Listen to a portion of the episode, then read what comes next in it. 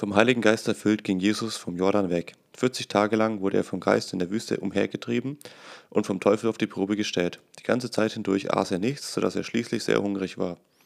Da sagte der Teufel zu ihm, wenn du Gottes Sohn bist, dann befiehl doch diesem Stein hier, dass er zu Brot wird. Jesus antwortete, in den heiligen Schriften steht, der Mensch lebt nicht von Brot, lebt nicht nur von Brot. Darauf führte ihn der Teufel hinauf und zeigte ihm auf einen Blick alle Reiche der Welt und sagte, ich will dir die Macht über alle diese Reiche in ihrer ganzen Größe und Pracht geben. Sie ist mir übertragen worden und ich kann sie weitergeben, an wen ich will. Alles soll dir gehören, wenn du dich vor mir niederwirfst und mich anbetest. Aber Jesus sagte, in den heiligen Schriften heißt es, vor dem Herrn, deinem Gott, wirf dich nieder, ihn sollst du anbeten und niemand sonst. Dann führte ihn der Teufel nach Jerusalem, stellte ihn auf den höchsten Punkt des Tempels und sagte, wenn du Gottes Sohn bist, dann spring doch hinunter, denn in den heiligen Schriften steht, deinetwegen wird Gott seine Engel schicken, dass sie dich beschützen. Und sie werden dich auf Händen tragen, damit du, nicht an, damit du dich an keinem Stein stößt. Jesus antwortete ihm, es heißt in den heiligen Schriften auch, du sollst den Herrn, deinen Gott, nicht herausfordern. Als der Teufel mit allem, mit all dem Jesus nicht zu Fall bringen konnte, ließ er ihn vorläufig in Ruhe. Erfüllt mit der Kraft des Heiligen Geistes kehrte Jesus nach Galiläa zurück. Die Kunde von ihm verbreitete sich in der ganzen Gegend. Er lehrte in den Synagogen und alle sprachen mit höchster Achtung von ihm.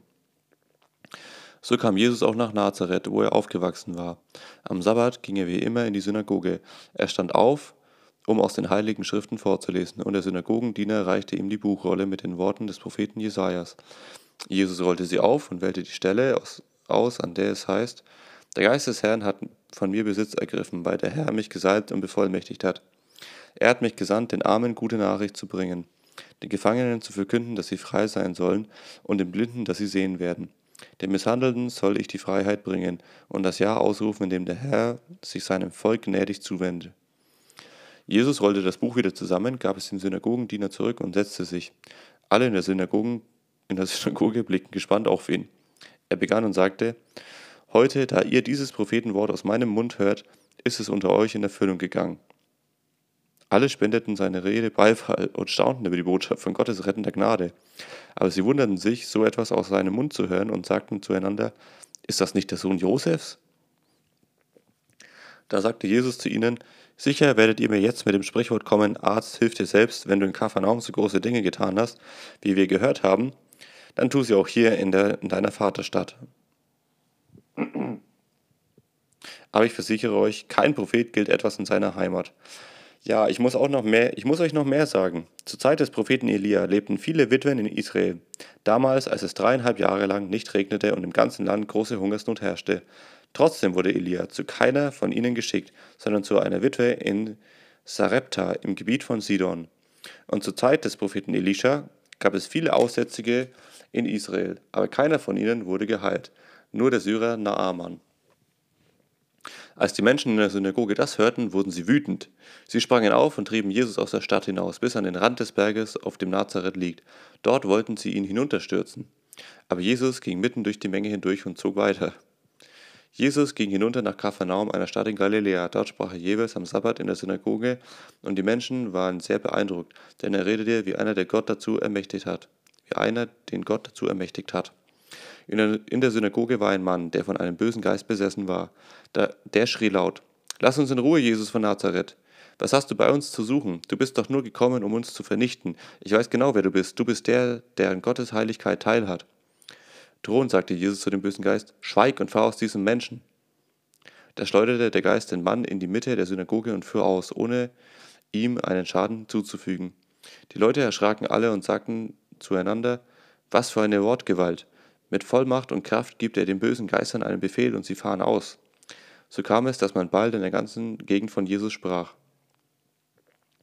Jesus verließ die Synagoge und ging in das Haus Simons, dessen Schwiegermutter lag mit hohem Fieber im Bett, und die Leute im Haus baten Jesus, ihr zu helfen. Jesus trat zu ihr hin, bedrohte das Fieber und es verschwand. Sofort stand sie auf und bereitete für alle das Essen. Als die Sonne unterging, brachten alle Leute ihre Kranken zu Jesus, Männer und Frauen mit den verschiedensten Leiden. Jedem Einzelnen legte Jesus die Hände auf und heilte sie.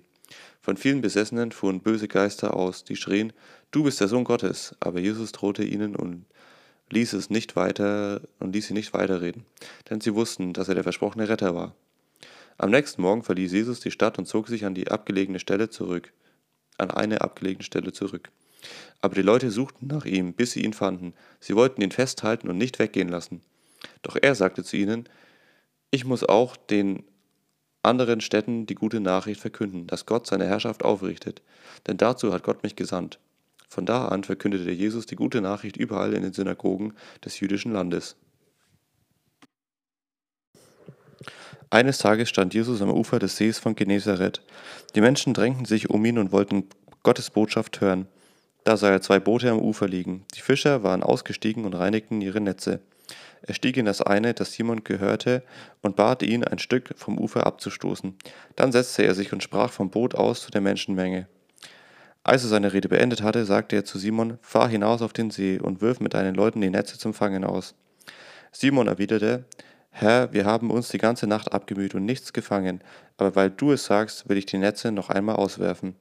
Sie taten es und fingen so viele Fische, dass die Netze zu reißen drohten. Sie mussten Sie mussten die Fischer im anderen Boot zur Hilfe herbeiwinken. Schließlich waren beide Boote so überladen, dass sie fast untergingen. Als Simon Petrus das sah, warf er sich vor Jesus nieder und bat, Herr, geh fort von mir, ich bin ein sündiger Mensch. Denn ihnen alle anderen, die bei ihm im Boot waren, hatte die Furcht gepackt, weil sie einen so gewaltigen Fang gemacht hatten. So ging es auch denen aus dem anderen Boot, Jakobus und Johannes, den Söhnen von Zebedäus, die mit Simon zusammenarbeiteten. Jesus aber sagte zu Simon, hab keine Angst, von jetzt an wirst du Menschen fischen. Da zogen sie die Boote ans Land, ließen alles zurück und folgten Jesus. In einer der Ortschaften trat Jesus einem Mann, der im ganzen Körper von den Aussatz hatte. In einer anderen Ortschaft, in, in einer der Ortschaften traf Jesus einen Mann, der im ganzen Körper den Aussatz hatte. Als er Jesus sah, warf er sich vor ihm nieder, das Gesicht zur Erde und flehte ihn an, Herr, wenn du willst, dann kannst du mich gesund machen. Jesus streckte die Hand aus und berührte ihn. Ich will, sagte er, sei gesund. Im selben Augenblick verschwand der Aussatz. Jesus befahl ihm niemandem etwas zu sagen, sondern geh zum, sondern geh zum Priester sagte er, lass dir von ihm deine Heilung bestätigen und bring die Opfer, die Mose zur Wiederherstellung der Reinheit vorgeschrieben hat. So sollen alle erfahren, dass du geheilt worden bist. Darauf verbreitete sich die Nachricht von Jesus noch mehr. Scharenweise kamen die Menschen, um ihn zu hören und sich von ihrer Krankheit heilen zu lassen. Aber Jesus zog sich zurück und hielt sich in, in einsamen Gegenden auf, um zu beten.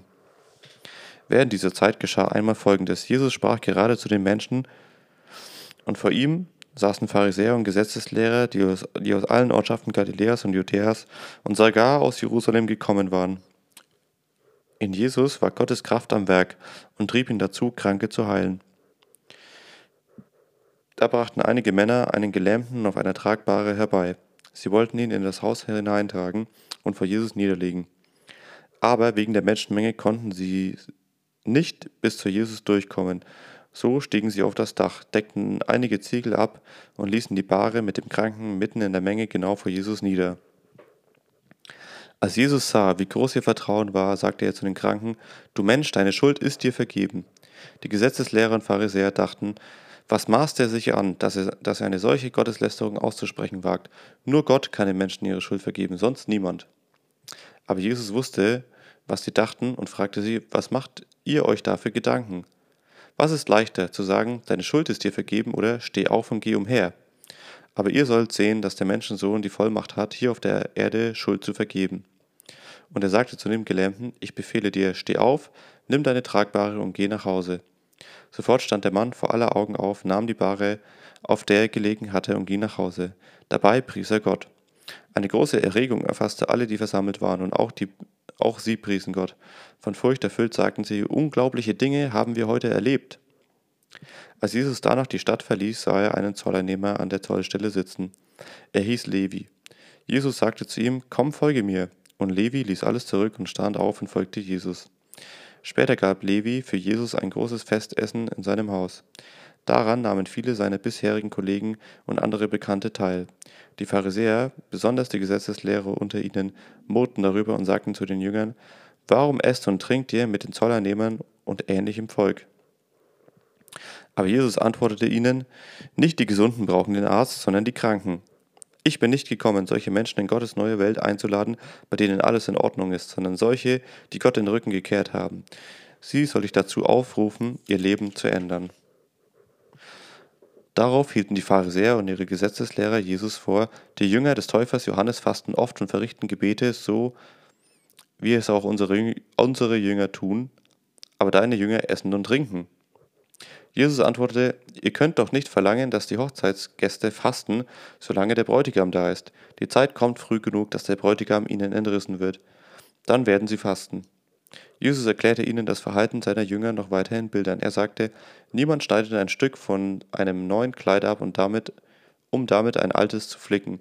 Sonst hat er das neue Kleid zerschnitten, und zu dem alten passt der Flicken von dem neuen gar nicht. Auch füllt, auch füllt niemand neuen Wein, der noch gärt, in die Schläuche. Sonst sprengt der neue Wein die alten Schläuche, der Wein fließt aus, und auch die Schläuche sind hin. Nein, neuer Wein gehört in neue Schläuche, aber niemand, der alten Wein getrunken hat, wird danach neuen haben wollen. Denn er wird sagen, der alte ist besser.